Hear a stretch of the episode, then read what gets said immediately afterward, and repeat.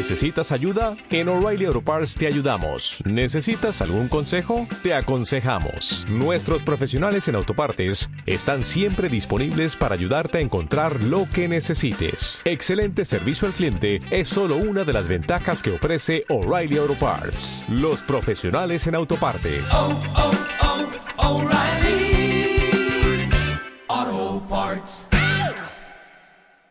Capítulo 4. Vianza, 1947. Las alegres burbujas del Bisol Brut. Y vaya si inundaba el vino aquel valle.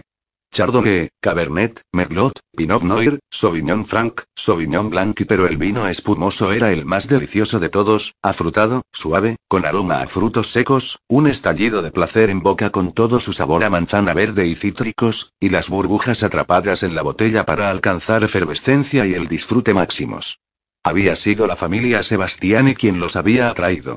Italianos, dirigían su minúscula bodega californiana a la que se accedía, por una serpenteante y accidentada carretera flanqueada de árboles y envuelta en niebla, entre otras extensiones de viñedos que iban desde las montañas Mayacamas en el este y las Sonomas en el oeste. Los Sebastiani dirigían su bodega como si viviesen en la Toscana, y su casa mediterránea de estuco amarillo parecía un edificio recién sacado de la vieja patria de la madre de Alexander. A este último casi ni le dio tiempo decir que sí cuando Nick Sebastiani decidió contratarlo allí mismo. Acto seguido, se llevó a Alexander, a las 4 de la tarde. Estaban a finales de agosto y era la época de la vendimia, de modo que había que arrancar las upas de las cepas inmediatamente o les pasaría algo terrible, algo relacionado con una desmesurada acidez. Había que refrescarla, pisarla, separar el ollejo del grano y triturarla en cupas de acero. Eso es lo que Nick le dijo a Alexander mientras Tatiana permanecía en el aparcamiento de gravilla con Antoni, tratando de pensar qué hacer a continuación. Tomó al niño de la mano y se acercó paseando hasta la bodega, se presentó a Jim Sebastián y un cuarto de hora más tarde no solo se sorprendió catando y admirando los desconocidos pero agradables caldos, sino aceptando nada menos que un trabajo como camarera para servir el vino en la zona del patio al aire libre. Tatiana musitó algo acerca de su hijo, pero Jim contestó. No, no se preocupe, el chico puede ser su ayudante. Así tendremos más clientes, ya lo verá.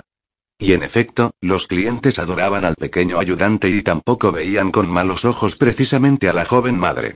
Tatiana seguía constriñéndose con corpiños una talla menor que la suya mientras sus extremidades blancas asomaban por los vestidos blancos sin mangas en el ajetreo de desplazarse de una mesa a otra. Al tiempo que Alexander recorría los campos recogiendo hectáreas enteras de uva, y ganando siete pavos al día por sus doce horas de duro trabajo, Tatiana recibía propinas como si trabajase para un emperador. Alexander no podía hacer otra cosa aparte de dejar aquel trabajo, pues había demasiados hombres dispuestos a trabajar por un jornal aún menor. Así que siguió trabajando del único modo que sabía hacerlo y cuando Nick Sebastiani lo vio, le aumentó el sueldo hasta 10 dólares al día y lo puso al frente de una cuadrilla de otros 20 vendimiadores inmigrantes. Temporalmente, dormían en la caravana cerca de los barracones de los trabajadores para poder usar las instalaciones de los servicios y las duchas. Sebastiani quería que Alexander viviese en los barracones con el resto de los trabajadores, pero Alexander se negó rotundamente. No pienso alojarme en los barracones con mi familia, Tania. ¿Esto qué es, Sachsenhausen? ¿Vas a ser mi mujercita de los campos de trabajo? Si tú quieres y buscaron alojamiento más lejos de la finca, y alquilaron una habitación en la segunda planta de un hotel tres kilómetros más abajo de la carretera. La habitación era cara, pues costaba 5 dólares al día, pero muy espaciosa. La cama era de un tamaño que ninguno de los dos había visto en toda su vida. Alexander la llamaba la cama de burdel, porque quién si no iba a necesitar una cama de aquellas dimensiones. Él se habría contentado con dos camitas individuales como las de Derisle. Hacía tanto tiempo que no dormían en ninguna como aquellas y Antoni disponía de su propia cama plegable en un rincón. Había un baño con ducha al fondo del pasillo, y el desayuno y la cena se servían en el comedor de la planta baja, por lo que Tatiana no tenía que cocinar. Ni a Alexander ni a Tatiana les hacía ninguna gracia esta última parte. Alexander anunció que en cuanto empezase a hacer frío, se marcharían. Llegó septiembre y seguía haciendo calor, y eso a él le gustaba. Pero lo que era aún mejor, Tatiana no solo estaba ganando algo de dinero, sino que bebía un poco de vino espumoso, Brut, y estaba adquiriendo paladar. Después del trabajo, se sentaba con Antoni y se servía un poco de pan y queso y una copa de espumoso. Cerraba la bodega, contaba el dinero, jugaba con el chico, esperaba a que Alexander volviese de trabajar y tomaba un sorbo de su copa.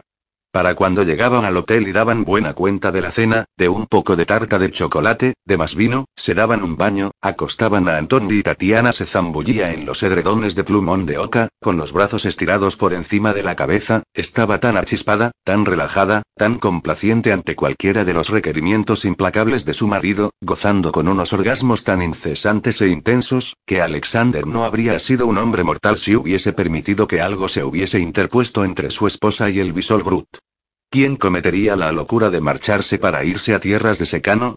Aquellas tierras rezumaban vino espumoso por los poros, y así era como les gustaba a ambos. Alexander empezó a susurrarle al oído de nuevo, poco a poco, noche tras noche. Tania, ¿y quieres saber lo que me vuelve loco? Sí, amor mío, por favor, dímelo. Por favor, dímelo al oído. Cuando te sientas así, derecha, con las manos en el regazo, y se te juntan los pechos y con esos pezones rosados, tan suaves y se me corta la expiración cuando tienes los pezones así. El problema es que cuando te veo mirarme, los pezones dejan de estar suaves y blandos. Sí, la verdad es que debería darte vergüenza y le susurra, sin aliento, engulléndolos con la boca. Pero también tus pezones duros me vuelven completamente loco, así que así está bien, Tania. Todo está muy bien y Antonio estaba separado de ellos por un biombo, con lo que conseguían cierta intimidad, y cuando hubieron pasado unas cuantas noches sin que el pequeño se despertara, dieron rienda suelta a sus fantasías más audaces. Alexander le hizo cosas increíbles a Tatiana, cosas que hacían que sus gemidos, espoleados por las burbujas del vino, fuesen tan absolutamente desatados que Alexander no tuvo más remedio que poner en práctica nuevas formas para contener su habitual y exquisito control sobre su propio desenfreno. Dime lo que quieres. Haré todo lo que tú quieras, Tania. Dímelo. ¿Qué puedo hacer y por ti? Lo que quieras, amor mío, y hazme todo lo que tú quieras. No había fantasmas del gulag rondando su pasión devoradora en aquella cama encantada junto a la ventana, la cama que era una isla de edredones de plumón con cuatro postes y un dosel, con almohadones enormes y entre aquellas sábanas y después él se tumbaba extenuado, empapado en sudor, y ella se quedaba sin resuello, y le murmuraba en el pecho que ella querría una cama grande y suave como aquella para siempre, tan reconfortada estaba y tan sumamente complacida con él. Una vez, le preguntó, sin aliento. ¿No es esto mejor que la dura cocina de Lazarevo? Alexander sabía que ella quería oír un sí de sus labios, y él le respondía que sí, pero no lo decía de corazón, y aunque ella quería que él lo dijese, Alexander sabía que ella tampoco quería que lo dijese de corazón. ¿Acaso había algo capaz de acercarse siquiera a Lazarevo, donde, habiendo estado al borde de la muerte, sin champán, ni vino ni pan ni una cama? Sin trabajo ni comida ni Antón ni otro futuro más que la pared y las cortinas, de algún modo habían conseguido durante una breve luna vivir en la dicha suprema.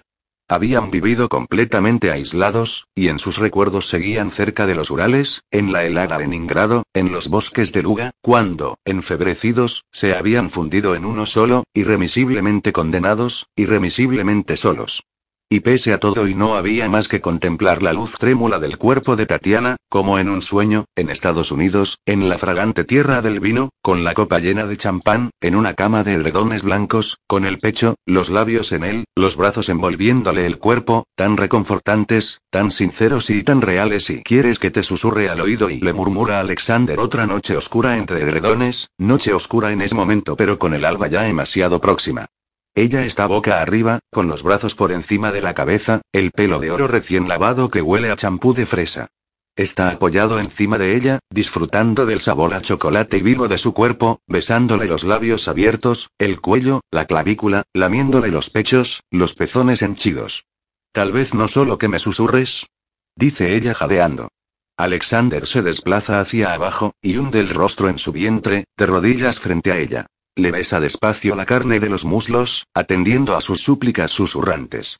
Para adaptar su propio ritmo al de ella, la acaricia lo más leve y regularmente posible. Cuando Tatiana empieza a gritar de placer, se detiene, dándole unos segundos para que se serene. Pero ella no se aplaca. Alexander vierte un poco de vino espumoso sobre ella, y el vino estalla en su efervescencia y ella se curva formando un arco con la espalda, y luego le lame el vino, bebiéndoselo a besos, bebiéndoselo a lametones y ella jadea sin cesar, agarra las sábanas con dedos suplicantes. Por favor, por favor y susurra. Alexander entierra las palmas de las manos en la parte interior de los muslos y le dice, ¿sabes lo dulce que eres? La besa. Estás tan húmeda, tan caliente y Tatía, eres tan hermosa y hunde la boca en su dulce surco, adorándola. Tatiana suelta un grito ahogado, jadea, agarra las sábanas y grita una vez, y otra y otra. Te quiero. Y Tatiana llora. Lo sabes, ¿verdad? Le susurra él. Te quiero. Estoy ciego por ti, loco por ti. Estoy enfermo de amor por ti. Enfermo de amor por ti. Te lo dije la primera noche que estuvimos juntos, cuando te pedí que te casaras conmigo, y te lo digo ahora. Todo lo que nos ha pasado, absolutamente todo, es porque crucé aquella calle por ti. Te adoro. Lo sabes muy bien. Por cómo te abrazo, por cómo te toco, mis manos en tu cuerpo, Dios, dentro de ti, todo lo que no puedo decirte durante el día, Tatiana, Tania, Tatiasa, amor mío, ¿me sientes? ¿Por qué lloras? A eso lo llamo yo susurrar y Alexander sigue susurrándole, ella llora, ella se entrega en una rendición incondicional y llora y llora. La entrega no resulta fácil, ni para ella ni para él, pero sí hay entrega en el refugio de la noche. Y por la mañana púrpura y gris, Alexander encuentra a Tatiana junto al lavabo del dormitorio, lavándose la cara y los brazos. La mira y se acerca a su lado. Tatiana ladea la cabeza hacia él. Alexander la besa. Vas a llegar tarde, le dice Tatiana con una pequeña sonrisa. Alexander siente un ardor en el pecho con el recuerdo de la noche anterior, le duele de deseo. Sin decirle una palabra, la abraza por detrás y luego le baja el corpiño por los hombros, cubriéndolos de espuma y recorriéndole los pechos con las manos húmedas y jabonosas, rodeándolos, sujetándolos, acariciándolos. Shura, por favor, y le susurra, temblando, con los pezones rosados y ardientes, erectos, perforando las manos de Alexander. Antoni se ha despertado. Alexander vuelve a colocarle el corpiño húmedo a Tatiana y esta dice, bueno, ahora es inútil, ¿no te parece? No del todo contesta Alexander, apartándose, observándola en el espejo mientras ella termina de lavarse, con los senos rotundos, llenos, el corpiño transparente, y los pezones erectos y duros.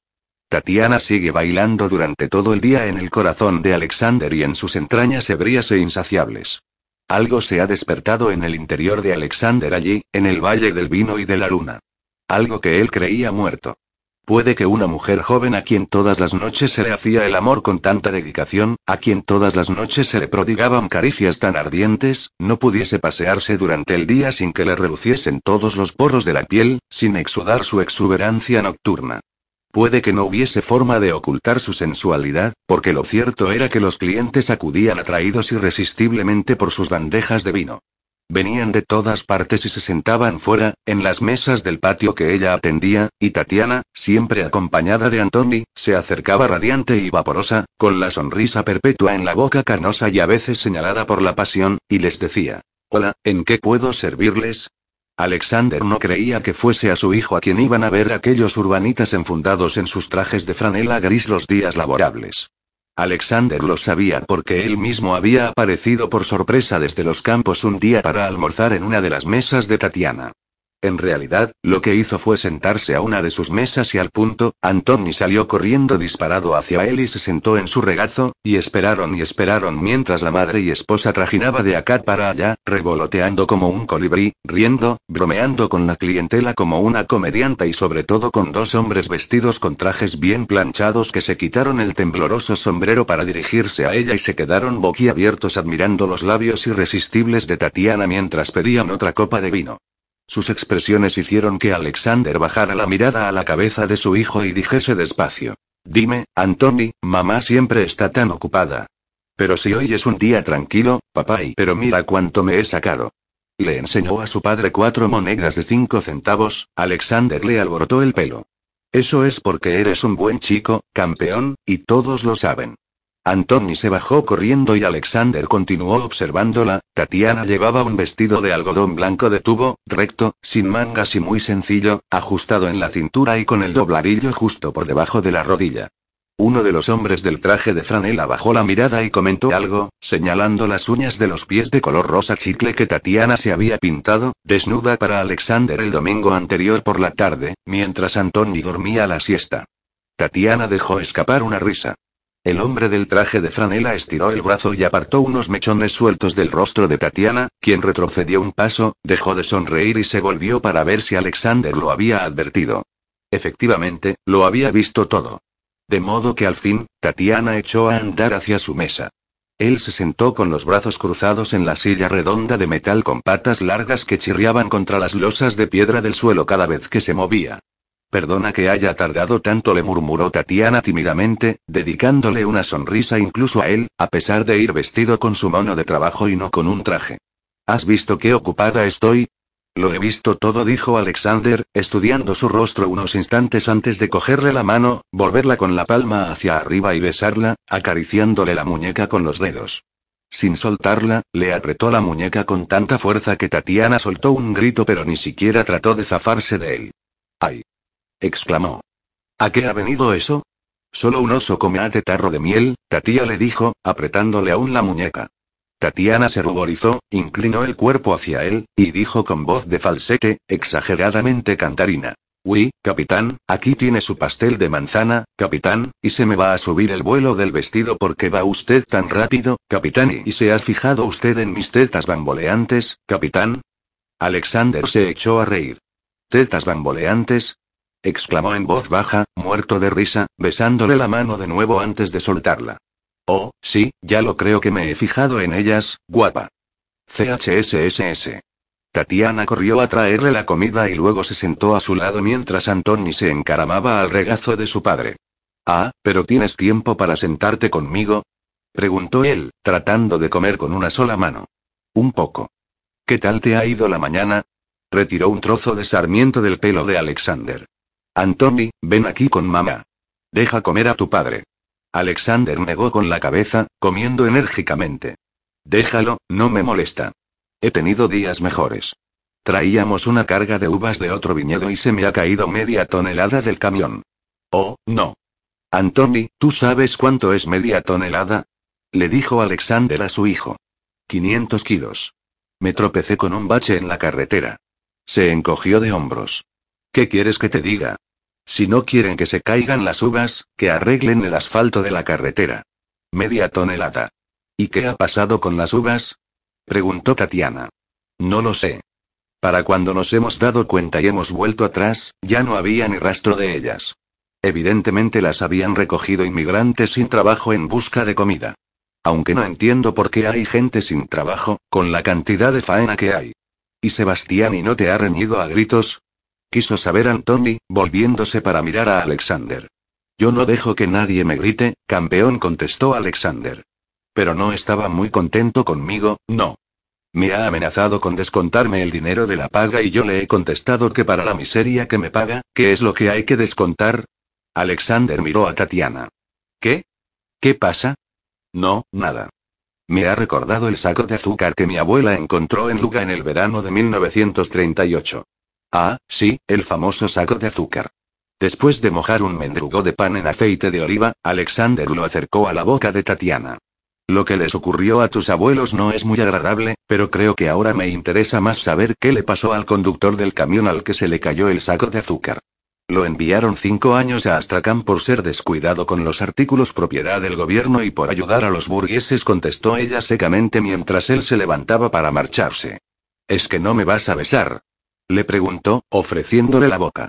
Delante de esos babosos de franela, para que puedan verte con los labios entreabiertos. Ni lo sueñes, respondió, acariciándole lentamente la trenza con la mano. Mantente alejada de ellos, ¿quieres? Cuando pasaba junto a los dos hombres, empujó la mesa de estos de manera que las copas de vino se volcaron. Eh, ten más cuidado, hombre exclamó uno de ellos, increpando a Alexander, quien aflojó el paso, se detuvo y lo fulminó con una mirada tan venenosa que el hombre apartó la cara al instante y pidió la cuenta. Octubre llegó caluroso y se fue con el mismo calor. A pesar de la niebla que inauguraba y clausuraba los días, noviembre se mantuvo suave, Alexander ya no trabajaba en los campos ni conducía los camiones, sino que permanecía abajo, en las bodegas. Detestaba la idea de permanecer bajo tierra todo el día en aquel sótano oscuro, pues cuando empezaba a trabajar apenas clareaba, y cuando terminaba ya había anochecido. Trabajaba con las cubas de acero o con las barricas de roble, vigilando la fermentación de los vinos espumosos y soñando con la luz del sol. Las visiones nocturnas aún lo atormentan. Ya ha dejado de tratar de encontrarles un sentido, su misticismo quedaba fuera de su alcance y su guía mística estaba ocupada tratando de navegar por sus propias aguas revueltas. Antonia aún se metía en la cama, al lado de ella, con las primeras luces del alba. Los tres esperaban con ansia la llegada del domingo, cuando tenían el día entero para ellos. Los domingos conducían por la zona de la bahía y visitaban Sacramento, Montecito, Carmel y poblaciones que rezumaban luz y felicidad, que también era una buena forma de describir a Tania. Fue allí donde le preguntó a Alexander si quería marcharse de Napa para ir a Carmel, pero Alexander le contestó que no. Me gusta Napa, le dijo, cogiéndola de la mano desde el otro lado de la mesa, sentados en un pequeño café comiendo sopa de almejas de Nueva Inglaterra en un tazón. Antoni comía patatas fritas y las mojaba en la sopa de Tania. Pero a Tatiana le gustaba Carmel. El tiempo nunca cambia. ¿Cómo puede no gustarte un lugar donde nunca cambia el tiempo? Me gusta que el tiempo cambie un poquito, dijo Alexander. Para un cambio mínimo en el tiempo podemos ir al sur, a Santa Bárbara. Vamos a esperar un poco más, ¿de acuerdo? Shurai dejando a Antoni entretenido con su propia sopa, Tatiana se levantó y fue a sentarse junto a Alexander, le cogió la mano, le acarició la palma y le besó los dedos. Amor mío, y estaba pensando que y a lo mejor podríamos quedarnos en Napa para siempre. HMMM haciendo que... Recogiendo uva por diez pavos al día, Hoy esbozó una leve, levísima sonrisa y sirviendo copas de vino a los hombres, Tatiana le dedicó una sonrisa radiante. Ninguna de las dos cosas. Vendemos nuestro terreno en Arizona, compramos un poco de tierra aquí y abrimos nuestra propia bodega. ¿Qué te parece? No veríamos beneficios hasta pasados los dos primeros años, mientras crecen las uvas, pero luego y podríamos hacer lo mismo que los Sebastiani, solo que a menor escala. Tú ya conoces muy bien el funcionamiento del negocio, y yo podría llevar las cuentas. Sonrió, con los ojos brillantes. Soy una contable muy buena. Por aquí hay muchísimas bodegas pequeñas, podríamos ir creciendo poco a poco. Tendríamos una casita, otro niño, viviríamos encima de la bodega, y sería nuestra y toda nuestra. Tendríamos una vista fantástica de las montañas de verdad, como a ti te gusta. Podríamos irnos un poco más al norte, a un valle que se llama el Valle de Alexander. Lo besó en la mejilla. ¿Lo ves? Si hasta lleva tu nombre. Podríamos empezar por una hectárea, tendríamos de sobra para ganarnos la vida. ¿Qué me dices? ¿A qué es una buena idea? Solo regular, dijo Alexander, rodeándole la cintura con el brazo e inclinando el cuerpo para acercarse a su rostro exaltado y expectante. Sueños fugaces del Valle de la Luna. Alexander se marchaba todas las mañanas a las seis y media. Tatiana no entraba a trabajar hasta las nueve, de modo que ella y Antonio recorrían a pie los tres kilómetros hasta la bodega. Ese día, cuando Alexander se marchó, ella se sentó junto a la ventana, paralizada por el miedo y la indecisión. Tenía que llamar a Vicky urgentemente, pero la última vez que lo había hecho, Sam había contestado al teléfono. Esa mañana, Tatiana vomitó en el fregadero.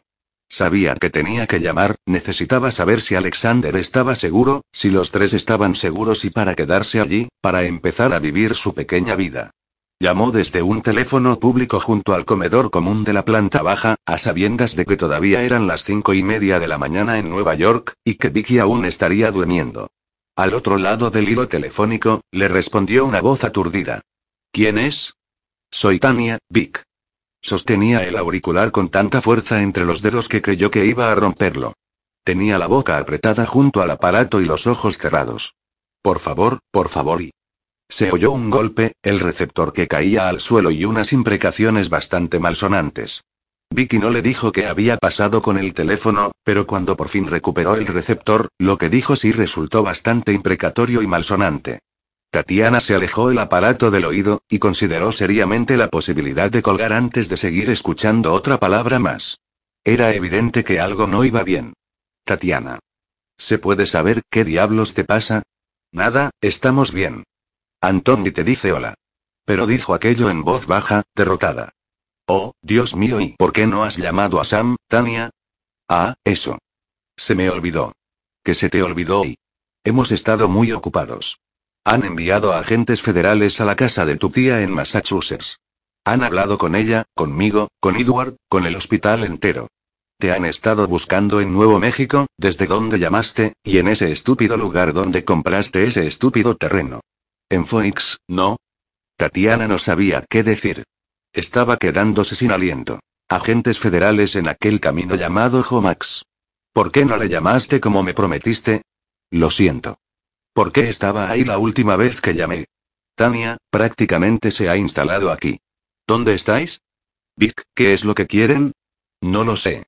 Llama a Sam, él está desesperado por decírtelo. ¿Sabes lo que me dijo cuando le comuniqué que iba a cambiarme el número de teléfono? Dijo que me arrestarían por conspiración, porque eso podía significar que estaba protegiéndoos. ¿Conspiración por qué? preguntó Tatiana con un hilo de voz. No puedo creer que Alexander esté permitiendo todo esto. Solo hubo silencio por parte de Tatiana. Oh, Dios santo, y dijo Vicky despacio. ¿Alexander no lo sabe? Silencio de nuevo de Tatiana. Se le acababan las opciones. ¿Y si habían intervenido el teléfono de Vicky? Sabrían dónde estaba, en qué hotel, en qué valle y incapaz de seguir hablando, se limitó a colgar. Llamó a Jean y le dijo que no se encontraba bien. Jean protestó. Era el dinero el que hablaba por su boca, e insistió en que Tatiana acudiese a trabajar por muy mal que se encontrase. Tuvieron unas palabras y Tatiana dijo, lo dejo. Y también le colgó el teléfono a Jean. No podía creer que acabara de dejar el trabajo. ¿Qué diablos iba a decirle a Alexander? Ella y Anthony se subieron a un autobús rumbo a San Francisco, donde creyó que podría preservar su anonimato, pero en cuanto oyó el repiqueteo de la parada del tranvía, supo que aquel ruido sería inconfundible, aun para alguien que viviese en Washington D.C. Fue a un parque frío y húmedo a orillas de la bahía de San Francisco, donde no se oían tranvías ni repiqueteos, solo los chillidos de las gaviotas, y al mediodía, desde una cabina, llamó a Sam, quien aún estaba en casa. Sam. ¿Quién es? Soy yo, Sam. Oh, Dios mío y Tania. Sammy, oh, Dios y, oh, Dios y, Sammy, Dios y, Dios y, Sammy, 17 meses, Tania. ¿Tienes idea de lo que has hecho? Me estoy jugando el puesto de trabajo por ti. Y te estás jugando la libertad de ese marido tuyo también. Sam. Os lo dije a los dos cuando llegasteis. Una declaración oficial. Algo tan sencillo y háblenos de su vida, capitán Barrington. Con sus propias palabras. Una conversación de dos horas con oficiales de bajo rango, algo tan sencillo, tan simple y estampamos un sello en su expediente, lo archivamos, le ofrecemos una beca para estudiar en la universidad, préstamos a bajo interés, un puesto de trabajo y Sam. ¿Y qué ocurre en vez de eso?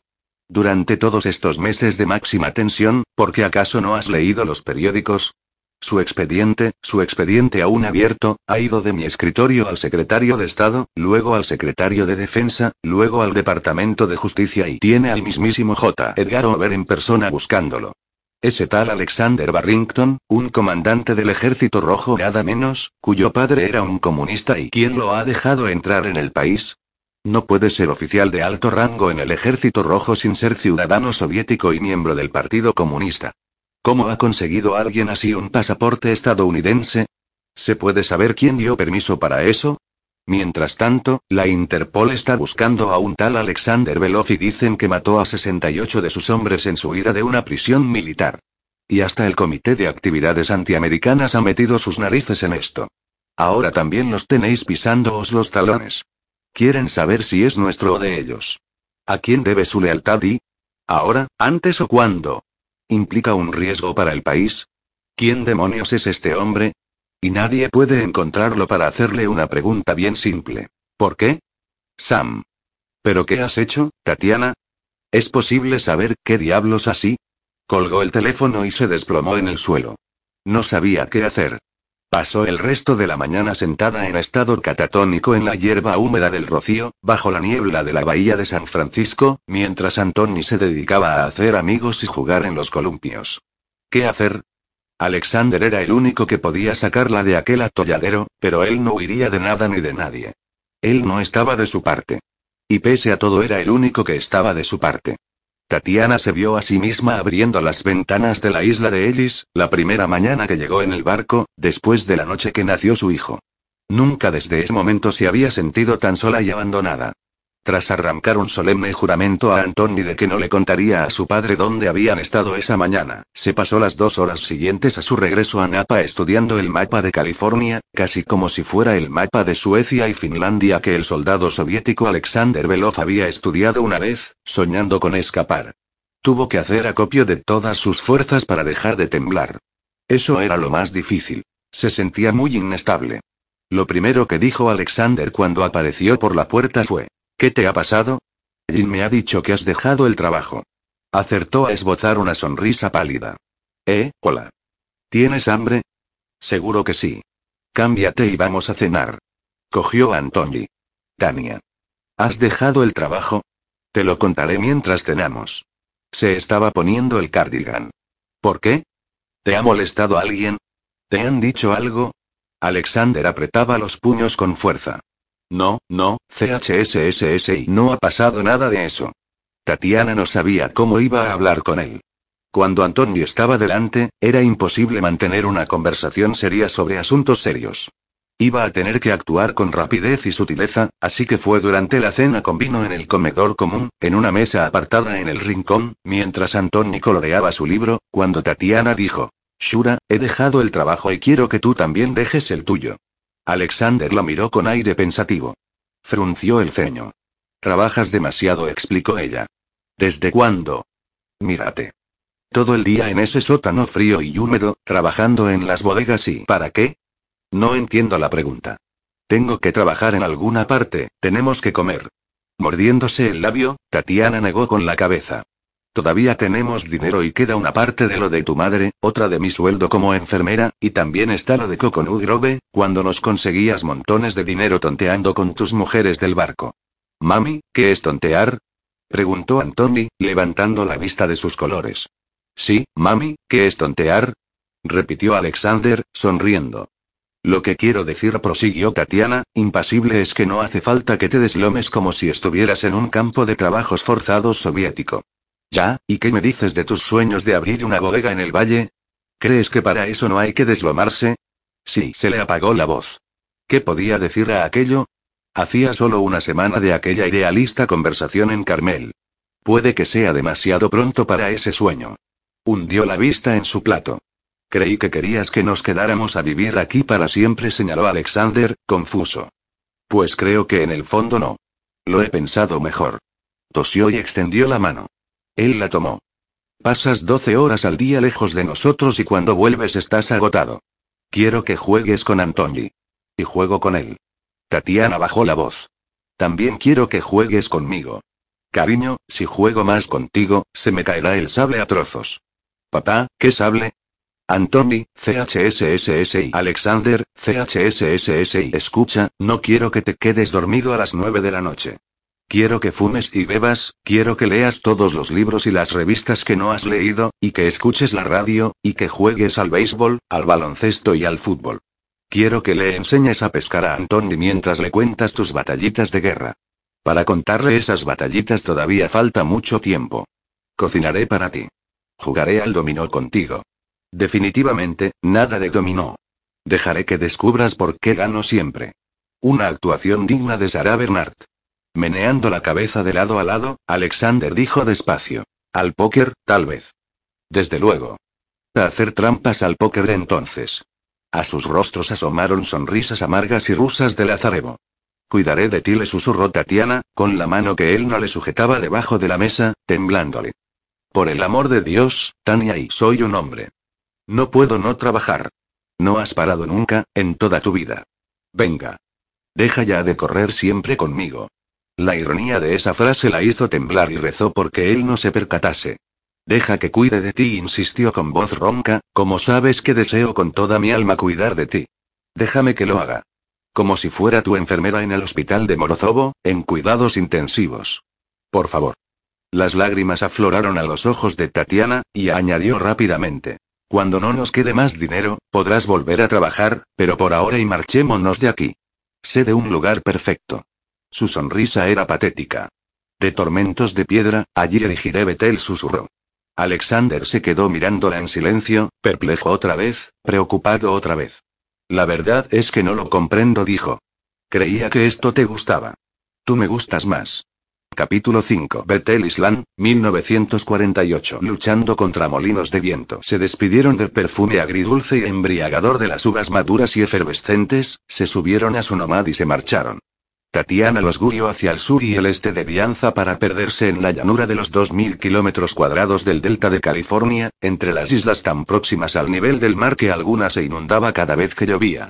A 160 kilómetros del Valle del Vino, en la desembocadura de los ríos Sacramento y San Joaquín, hallaron la minúscula Betel Island, y fue allí donde se detuvieron.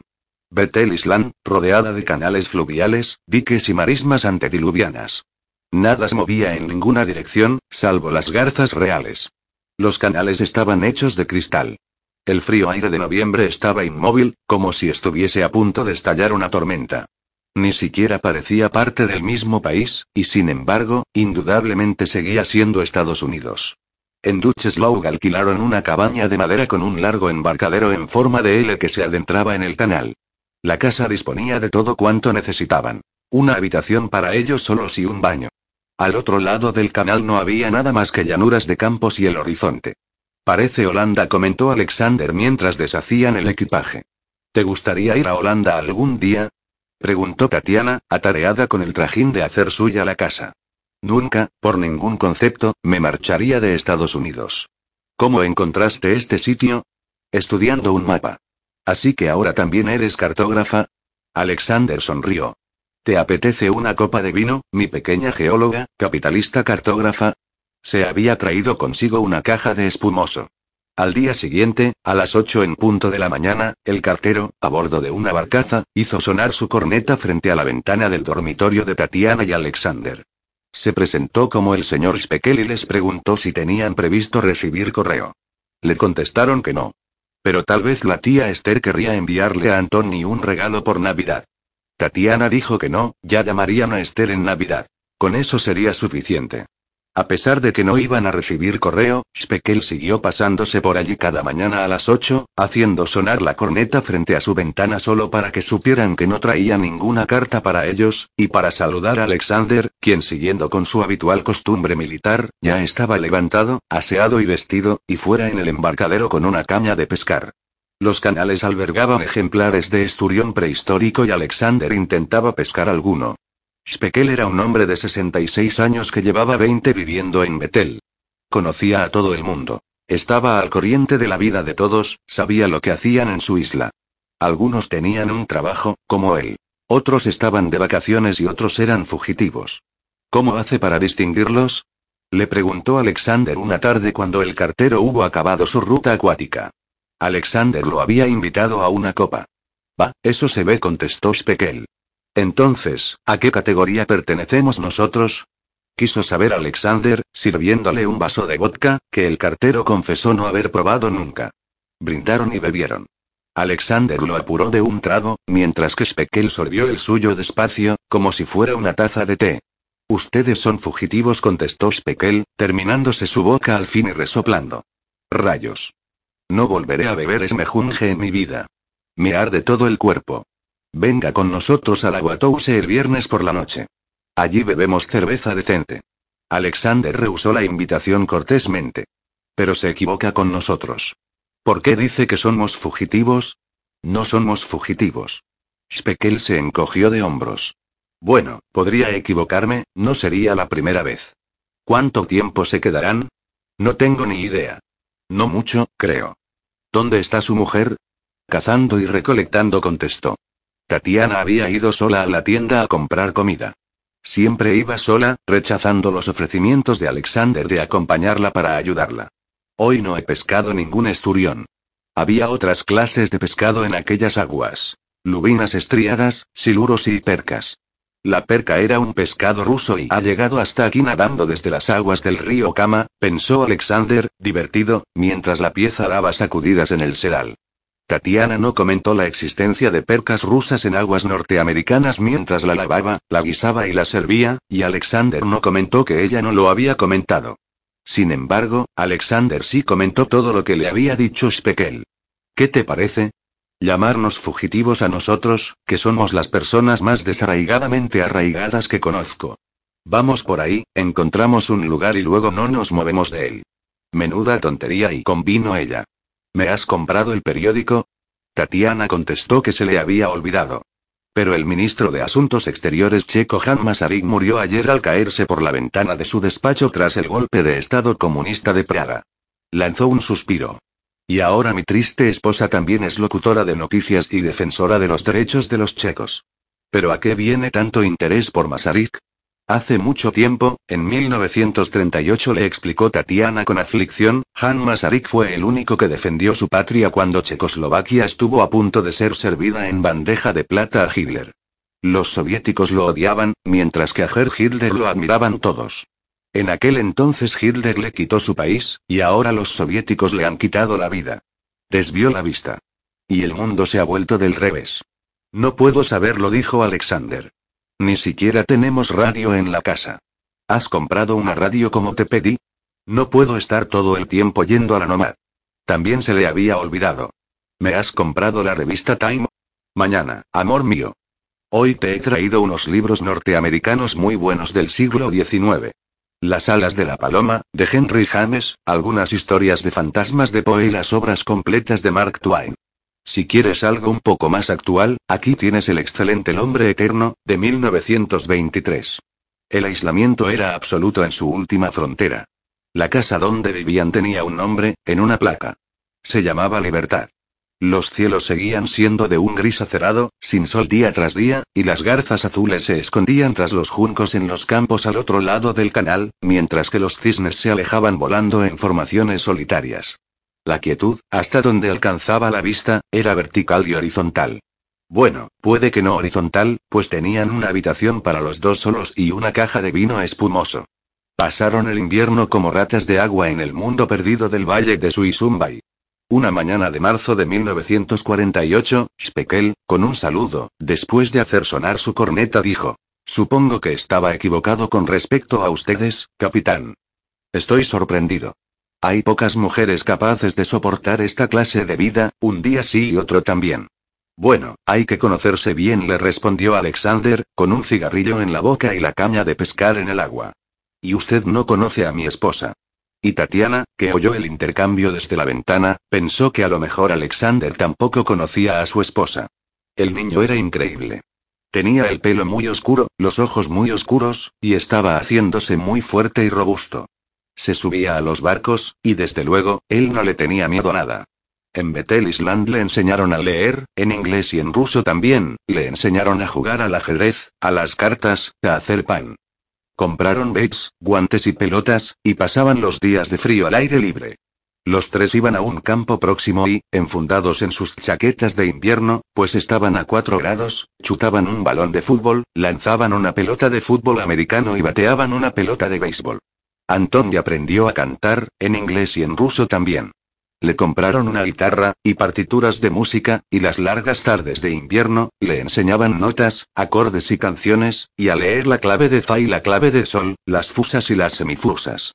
Y no tardó en ser él quien les daba lecciones a ellos. Y una tarde, Tatiana, horrorizada, vio cómo su hijo cambiaba el cartucho de la Colt M1911 de su padre en seis segundos. Alexander. ¿Es que te has vuelto loco? Tania, dentro de poco cumplirá cinco años. Cinco, no veinticinco. ¿Lo has visto? exclamó Alexander con entusiasmo. ¿Has visto lo bueno que es? Pues claro. ¿Pero no querrás enseñarle eso? Le enseño lo que sé. Pero no vas a enseñarle todo lo que sabes, ¿verdad que no? Oh, santo cielo. Ven aquí. Hibernaron, comieron bayas, durmieron, esperando que el hielo se derritiese. Bajo la superficie, Tatiana estaba enmudecida. En su terror, parecía paralizada aún para sí misma. Por su hijo, por su marido, mostraba su cara más valiente, pero en su fuero interno, temía que aquello no fuese suficiente. Sentados el uno junto al otro, Alexander y Anton ya habían terminado de pescar. Era el final de un día tranquilo, antes de la cena, y dejaron las cañas en el suelo. Antoni se encaramó al regazo de su padre y le tocó el vello del rostro. ¿Qué pasa, hijo?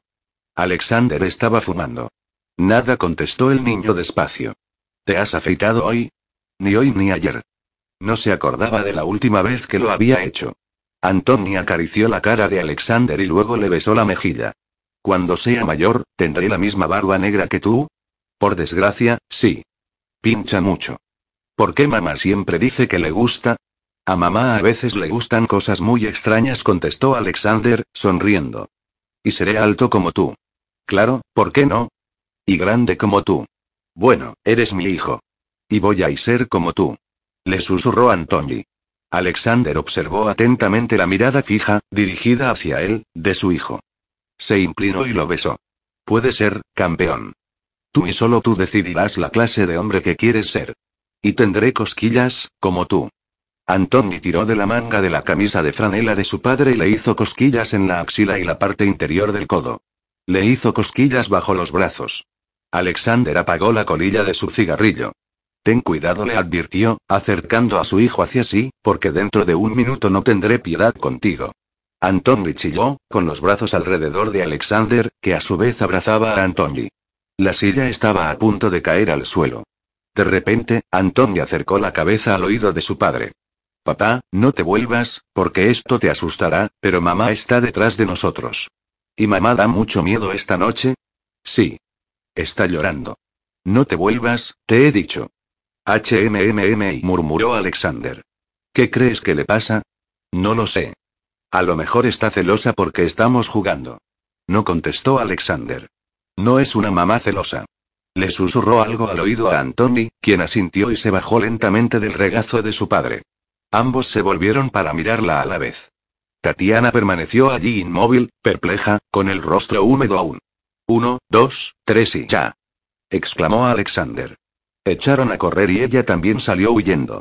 La persiguieron hasta la casa y la derribaron sobre la moqueta del suelo, y Tatiana reía y lloraba a la vez. Alexander estaba sentado en el embarcadero alargado, con su chaqueta de invierno acolchada, fumando, pescando. Hacía semanas que no se afeitaba y tenía el pelo desgreñado y largo. Tatiana sabía que si lo mencionaba, si se lo acariciaba con las manos, si se lo miraba demasiado rato, él se lo cortaría, así que lo observaba por detrás mientras permanecía sentado en su silla, con una caña de pescar en el agua y el pitillo en la boca, tarareando algo. Siempre tarareaba una canción cuando intentaba pescar aquel esturión prehistórico. Tatiana no podía evitarlo. Enjugándose las lágrimas, se acercó andando por el embarcadero hasta la silla, le acercó la cara a la cabeza y le besó la sien y la mejilla poblada de barba. ¿A qué viene eso? exclamó él. A nada susurró ella. Me gusta tu barba de pirata. Bueno, pues tu capitán Morgan acabará pronto. Estoy intentando pescar un pez para la cena. No me hagas llorar, Shura. Está bien, Tania. Tú tampoco. Tú con tus besos. ¿Qué pasa contigo y el niño últimamente? Retuvo la cabeza de él unos instantes, en el hueco de su cuello. Ven adentro, cariño le susurró. Entremos. Tu baño ya está listo. Acercó los labios a su pelo. Me ha crecido mucho, ¿verdad? Dijo con aire ausente. Pero cuando entró en la casa, milagrosamente, no se lo cortó. Más tarde, esa noche, en completa oscuridad, después de un tórrido baño conyugal, después del amor, con un leve soplo de voz, Alexander le preguntó. Cariño, ¿de qué tienes tantísimo miedo? Tatiana no podía decírselo. Estamos aquí los tres juntos, siguió diciendo él. Antonio está mejor que nunca. No deberías haberme contado tu sueño, respondió Tatiana débilmente. En eso es en lo que pienso ahora. Estoy despierta y en Alemania viendo cómo te arrastra Karolich. Tatiana se alegraba de que todo estuviera a oscuras y él no pudiera ver su rostro. ¿Y si toda esta pequeña vida nuestra y nosotros, fuese solo una ilusión? ¿Y si de pronto desapareciese y... Ya fue lo único que dijo él. Durmieron un sueño inquieto y luego volvieron a apaciguarse, en el bendito silencio. Perdidos en su y ¿por cuánto tiempo más piensas retenerme aquí? Era primavera, llevaban en Betel seis meses. Tatiana no pudo evitar sobresaltarse. Día sí, día también, semanas, meses, años y... Dímelo. ¿Es aquí donde vamos a quedarnos? ¿Es esto lo que voy a hacer? ¿Debería quedarme con el trabajo de Speckle cuando muera? ¿Envió ya la solicitud, por si hay lista de espera? Shura y Alexander se quedó pensativo. ¿Acaso me estás ocultando de mí mismo? ¿Es que estamos aquí porque crees que no puedo sobrevivir ahí fuera? Pues claro que no. Entonces, ¿por qué me escondes? No te estoy escondiendo, amor mío. Tatiana le frotó la espalda, acarició sus cicatrices. Te preocupas por nada. Duerme. Pero Alexander no tenía sueño. ¿Qué pasa? ¿No me imaginas en una oficina? preguntó. con traje todo el día, sentado a una mesa, vendiendo acciones, bonos, seguros. Yendo a visitarte a una bodega con mi traje de franela gris, de vuelta de mi despacho en la ciudad. Tatiana se sentía morir por dentro. Sí te imagino yendo a visitarme. Mi padre quería que fuese arquitecto, dijo Alexander. Buena cosa, un arquitecto en la Unión Soviética. Quería que construyese con los comunistas, puentes, carreteras, casas para los trabajadores. Sí. Y me he pasado la vida haciendo volar por los aires esas puñeteras casas. A lo mejor podría trabajar en demoliciones. No, tú no. Tatiana solo quería poner fin a aquella conversación. No te preocupes. Ya lo decidirás.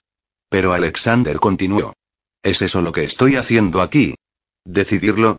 ¿Decidir quién soy? Me he pasado toda la vida haciéndome esa pregunta. Allí, en la Unión Soviética. Aquí, en Suisumbay. No hay respuestas fáciles para esa pregunta, yo, con águilas de las SS y hoces y martillos en los brazos. Tú eres un estadounidense, Alexander Barrington quiso decirle Tatiana. Un estadounidense que luchó en el ejército rojo y se casó con una chica rusa de Leningrado que no puede vivir sin su soldado. Ese eres tú. Mi madre y mi padre sabían quiénes eran. Aquello era sin duda de lo último de lo que Tatiana quería hablar. Su cuerpo era como un resorte, un minuto más y saldría catapultada alejándose de él. Ellos no tienen nada que ver contigo, dijo, y ya no pudo decir nada más. El comunista y la feminista radical, los emigrantes soviéticos y vaya si sabían quiénes eran y Alexander se incorporó y se encendió un cigarrillo. Esperemos que con el clima que se respira ahora mismo, nadie llegue a enterarse nunca de quiénes eran mi madre y mi padre, porque entonces, ¿quién me va a ofrecer un trabajo permanente? Hasta podría ser un maldito asesino en período de descanso, de vacaciones. Expulsó unas volutas de humo por encima de la cama. Tatiana no podía soportarlo, de modo que se cerró en banda. Jimmy te contrató, Mel te contrató, Sebastián y te contrató y sí, hasta que alguien dice, ¿Qué son esos números que llevas tatuados en el brazo, Alexander? Y nos vamos. No sé qué fue lo que pasó allí, en Vianza, pero tuvo que pasar algo, porque vivíamos en la gloria, pero no nos quedamos, ¿verdad que no? ¿Qué vamos a hacer? ¿Salir corriendo cada vez que alguien nos haga una pregunta? ¿Dónde prestaste servicio en el ejército, Alexander? ¿Y nos vamos derechos a meternos en el búnker, Tatiana? ¿Es así como vamos a vivir? Tatiana no sabía cómo iban a vivir. No sabía si algún día llegarían a llevar una vida normal, como los demás, como los otros matrimonios, una vida sencilla, tranquila, apacible, buena. ¿Qué era una vida normal para cualquiera de los dos? No sabía por cuánto tiempo más podría mantenerlo lejos, metido en un búnker, en perfecto aislamiento, apartado del resto de la humanidad. En defensa del amor, Alexander quería ver Idaho, John. Quería ver Mount Rushmore, Yosemite, Mount Washington, el parque de Yellowstone, los campos de trigo de Iowa.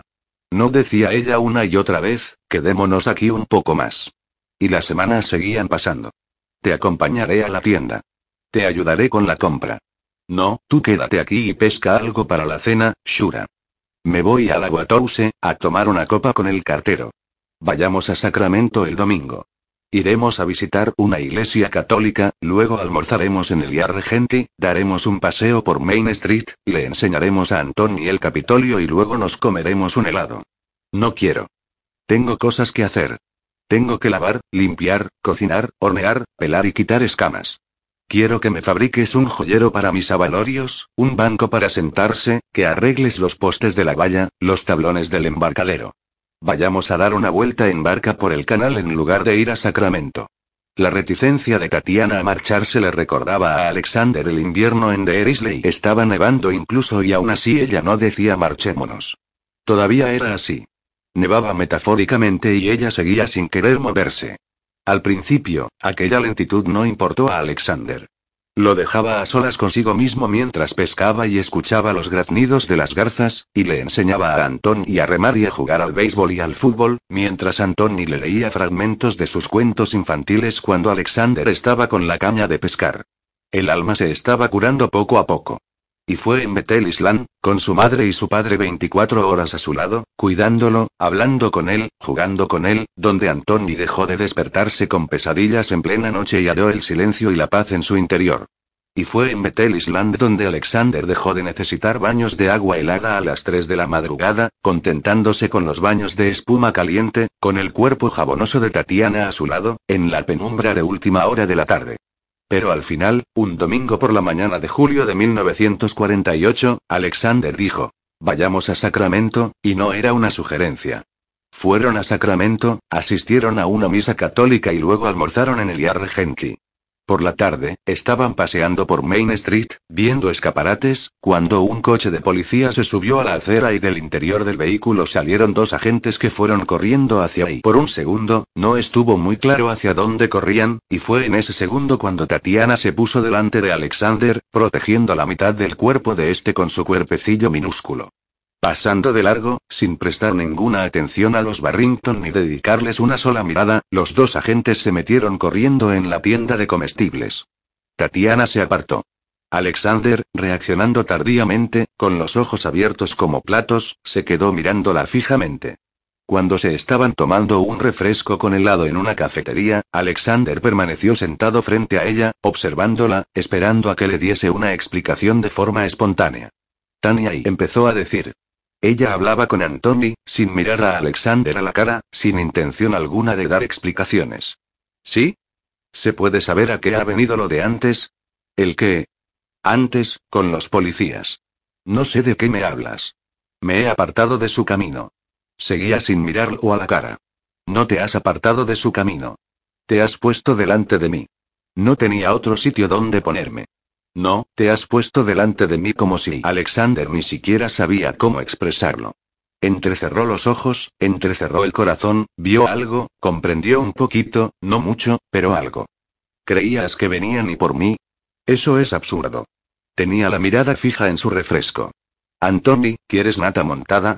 Tania, ¿por qué has creído que venían por mí? No he creído eso, en absoluto.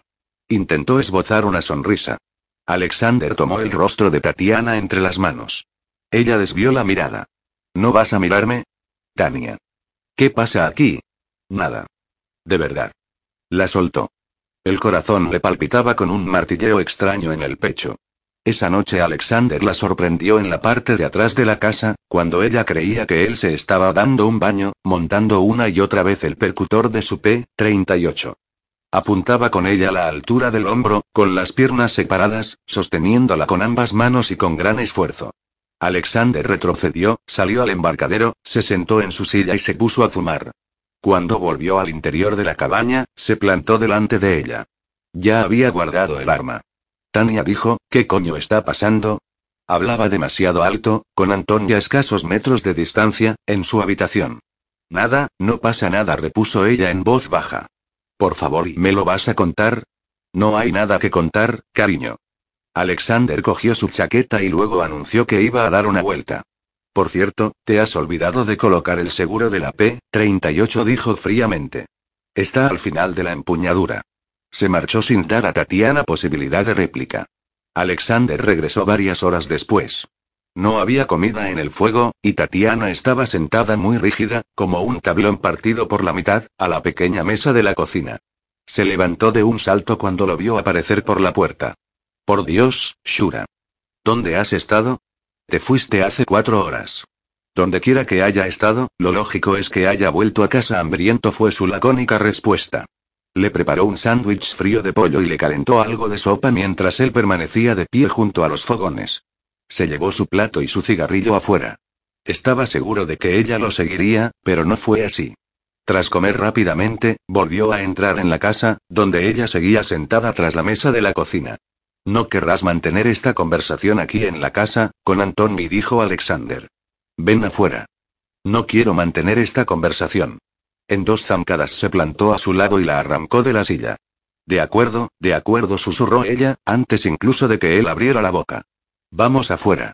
Una vez fuera, en el porche, Alexander se colocó delante de ella bajo la oscuridad creciente, rodeados de un silencio absoluto salvo por el suave murmullo del agua y el lejano crujido de los árboles mecidos por una brisa fresca. Oh, Tatiana, y dijo Alexander. ¿Qué has hecho? Ella no respondió. He llamado a la tía Esther, le explicó él. No ha sido fácil hacerla hablar. Luego he llamado a Vicky. Lo sé todo. Lo sabes todo, repitió ella, sin ninguna entonación, alejándose de él y meneando la cabeza. No. No sabes nada. Me he estado preguntando por qué en dos años no has llamado a tu amiga. ¿Por qué estudias los mapas con tanta atención? ¿Por qué me proteges de los agentes de la ley? ¿Por qué practicas con mi herma? Alexander hablaba en voz baja y herida. Ahora lo sé. Tatiana le dio la espalda bruscamente y él la agarró y la volvió para que lo mirara de frente de nuevo. Hace dos años y dos años. Podríamos haber parado durante un tiempo en Washington de camino a Florida. ¿Qué sugieres que hagamos ahora? Nada contestó Tatiana, zafándose de sus manos. No haremos nada. Eso es lo que vamos a hacer. ¿Es que no ves que desde su punto de vista parece que todo este tiempo hemos estado huyendo? No me importa lo que parezca. No somos fugitivos, no tenemos nada que ocultar. Ah, no. No. Una conversación con los generales de defensa y los burócratas del Departamento de Estado y nos habríamos ahorrado todo esto. Oh, Alexander, exclamó Tatiana. Hubo un tiempo en que eras capaz de verlo todo, como si las cosas fuesen transparentes. ¿Desde cuándo te has vuelto tan ingenuo? No soy ingenuo. Sé lo que está ocurriendo, pero ¿desde cuándo te has vuelto tú tan cínica? Ya hablaron contigo en Berlín. ¿Por qué crees que quieren hablar contigo otra vez? Es el procedimiento habitual. Gritó él. No es el procedimiento habitual. Repuso ella, a gritos también. Sus voces atravesaron los canales negros y retumbaron por los túneles subterráneos. Tatiana bajó la voz. ¿Es que no entiendes nada? La Interpol también te está buscando. ¿Y eso cómo lo sabes? Porque Sam me lo dijo, por eso. Alexander se desplomó en la silla. ¿Has hablado con Sam? exclamó, consternado. Lo sabía sí y no me lo dijiste. No te dije muchas cosas. Eso es evidente. ¿Cuándo hablaste con él? No se lo dijo. ¿Cuándo? Te he dicho. Alzó la voz. Tania. ¿Cuándo? Por las buenas o por las malas, vas a decírmelo. Será mejor que me lo digas por las buenas. Hace ocho meses susurró ella. Hace ocho meses gritó él. ¿Por qué has tenido que llamar a Esther y? ¿Por qué y? Tatiana dejó caer los brazos, derrotada. ¿Por eso nos marchamos de Napa? Oh, Dios santo, y le dirigió una mirada cargada de reproche.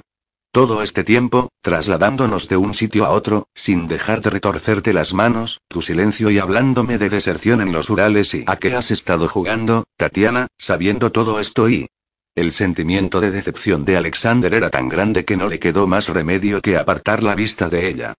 ¿Cómo podía la Tatiana que él creía conocer ocultarle también secretos de semejante magnitud? ¿Y qué le pasaba a él, que nunca la había presionado, nunca había insistido, nunca había hecho preguntas, a pesar de que presentía que algo no iba bien? Alexander no podía mirarla. Tatiana seguía de pie ante él, sin hablar. Nos marcharemos mañana por la mañana, dijo él al fin. Nos marcharemos e iremos a Washington. No. No. Eso es, no. Por ningún concepto. No nos moveremos. No iremos a ninguna parte, salvo a los bosques de Oregón. No pienso ir a los bosques de Oregón, repuso Alexander. No voy a esconderme en los Urales. Ni en Bethel Island. Tatiana inclinó el cuerpo hacia él y alzó la voz, haciéndola resonar en la distancia. No nos vamos y no hay más que hablar. Sentenció. No nos vamos a ninguna parte. Alexander arrugó la frente ante su rostro iracundo. Bueno, pues yo sí me voy. A Tatiana le temblaba la boca al incorporarse. Ah, eso es estupendo, tú te vas, tú, tú y solo tú, como si estuvieras solo. ¿Vuelves al frente, no? Muy bien, pues entonces tendrás que irte sin mí, Alexander. Esta vez, si te vas, te irás solo. Ni Anton ni yo iremos contigo. Alexander se levantó con tanta furia que derribó la silla, los platos, los vasos y los cigarrillos. Tatiana retrocedió unos pasos, levantando las manos. Alexander dio un paso amenazador hacia ella. Esta sí que es buena, joder. Se estaba arrimando demasiado a ella en el embarcadero. ¿Me amenazas con dejarme? No te amenazo con dejarte. Le gritó. Eres tú el que me está diciendo que se va. Yo te digo que no nos vamos. Sí. No. Antoni salió al exterior, despierto y alertado por los gritos, y se quedó con expresión temerosa al borde del embarcadero. Jadeando con furia, Tatiana y Alexander se miraron fijamente.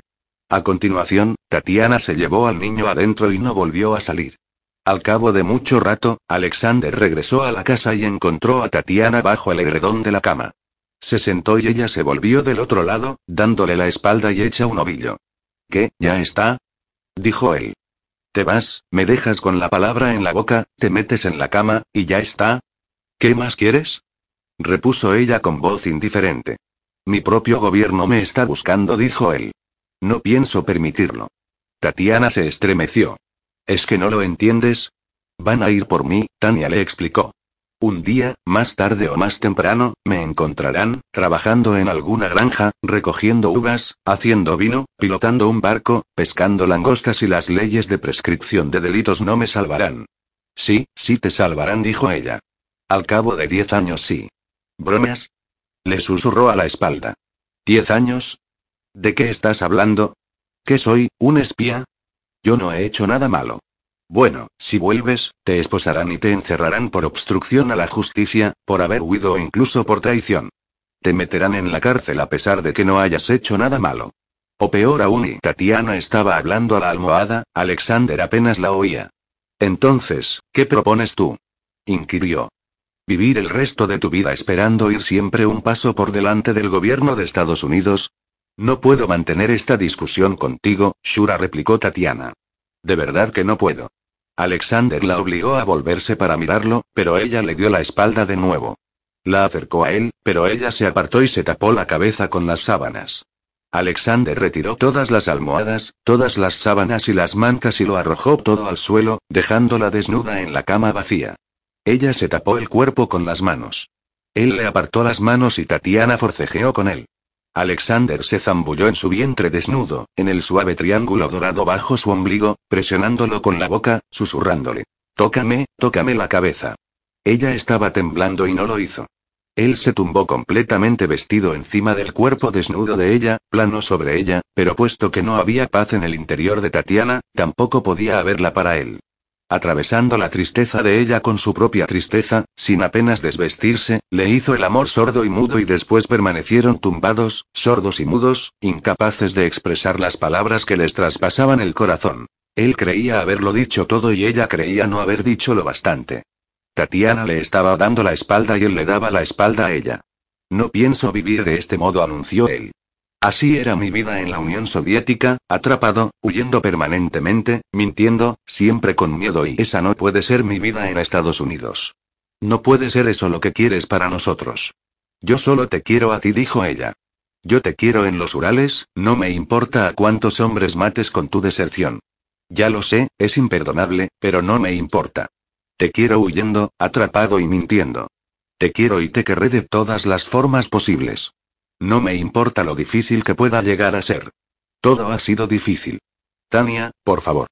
No lo dices en serio. Oh, sí, ya lo creo que lo digo en serio, repuso. Qué poco me conoces y será mejor que vuelvas a hacer ese test de la revista, Shura. Eso es verdad, dijo él. Salta a la vista que no te conozco en absoluto. ¿Cómo puedes habérmelo ocultado todo este tiempo? Tatiana no respondió, tan solo dio un respingo. Alexander la obligó a abandonar su posición fetal y le apartó las muñecas de la cara.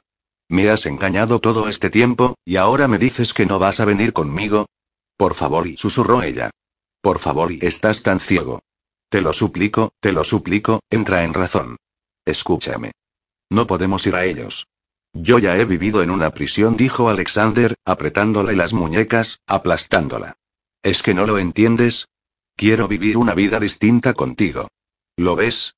Esa es la gran diferencia que hay entre tú y yo. Yo solo quiero vivir una vida contigo, dijo Tatiana, sin forcejear con él en absoluto, limitándose a yacer allí tendida y frágil bajo sus manos. Ya te lo dije en Rusia. No me importaría si viviésemos en mi fría habitación del quinto soviet, con Stan al otro lado de la puerta. Lo único que quería era vivir allí contigo. No me importa si vivimos aquí en Betel Island, o en un cuartucho en Deerisle. La Unión Soviética, Alemania, aquí y no me importa. Solo quiero que sea contigo. Siempre huyendo, escondiéndonos, asustada para el resto de tu vida. Dijo Alexander. ¿Así es como quieres vivir? De cualquier forma respondió ella, llorando. Solo contigo. Oh, Tania, exclamó él, soltándola. Ella se arrastró hasta él, lo sujetó por los hombros y lo zarandeó. Ni ahora, ni en Rusia, ni nunca, jamás y dijo ella, entre espasmos de ira y sollozos. Nunca te has protegido a ti mismo por mí, por Antoni. CHSSSI, dijo él, abriendo los brazos. Ven aquí, CHSSSI, pero ella no se acercaba, con las manos crispadas en actitud de súplica. Por favor, no vayamos y dijo. Hazlo por Antoni. Necesita un padre. Tania y hazlo por mí y susurró. Congelados en el tiempo, permanecieron fundidos en un abrazo de noviembre en Leningrado. Me juré a mí misma en Berlín, le dijo Tatiana, hablándole al pecho que nunca volverían a tenerte. Ya lo sé, respondió Alexander. Entonces, ¿qué vas a hacer? ¿Inyectarme morfina como tenías planeado? ¿Matarme como no quisiste matar al coronel Moore? Le ofreció el brazo extendido, señalándose las marcas azules del antebrazo. Venga. Aquí mismo, Tatiana. Oh, calla, cállate ya y. Masculló furiosa, apartándole el brazo de un manotazo. No volvieron a hablar durante el resto de la noche. Por la mañana, sin dirigirse la palabra entre ellos y apenas a Antoni, recogieron sus cosas y se marcharon de Betel Island. El señor Speckle se despidió de ellos desde su barca, con aire apesadumbrado bajo el pálido amanecer. ¿Qué le dije, capitán? Se dirigió a Alexander. Siempre supe que eran unos fugitivos. Tras una jornada de trayecto en absoluto silencio, en algún lugar entre las dunas de arena de Nevada, Alexander susurró, acunando a Tatiana, que estaba metida en su saco de dormir. No volverán a tenerme, te lo prometo. Ya repuso ella. Ni ellos ni yo. Venga, yo me encargaré de solucionarlo todo. Confía en mí. ¿Confiar en ti? exclamó Tatiana.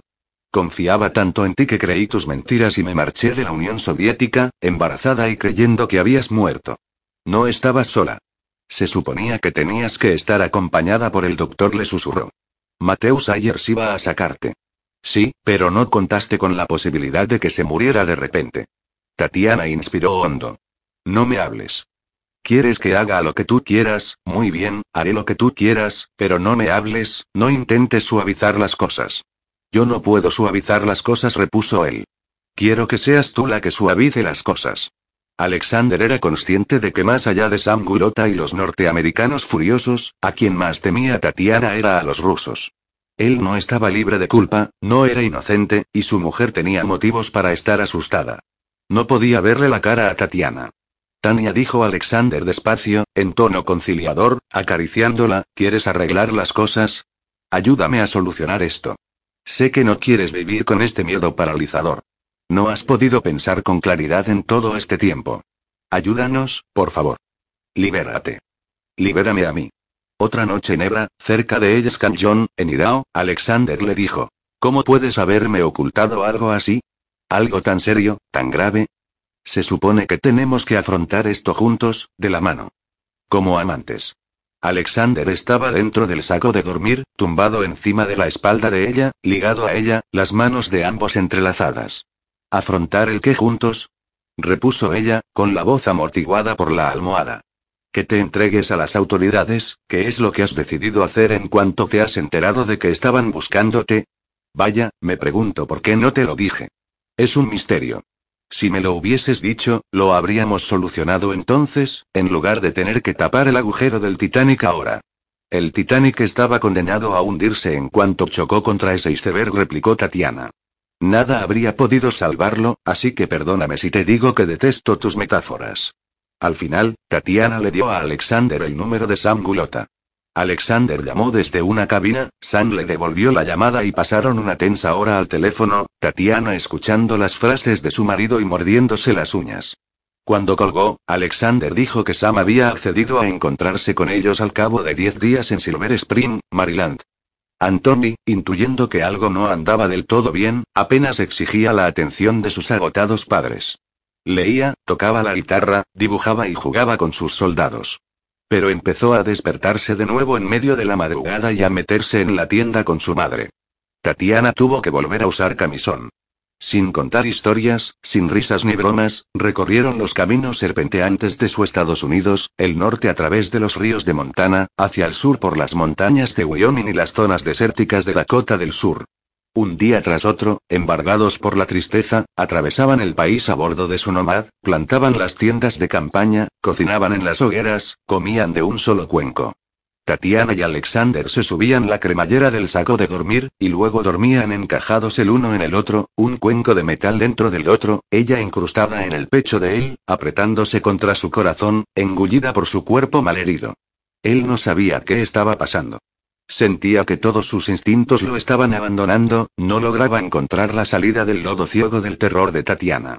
Ambos estaban exhaustos por culpa de sus demonios, por la inquietud durante el día y los temores por las noches. Ansiaban dormir, pero cuando el sueño llegaba, era entrecortado y negro. Ansiaban ver el sol, pero cada sol los acercaba cada vez más a Washington D.C., el epicentro de sus pesadillas. Oh, oh.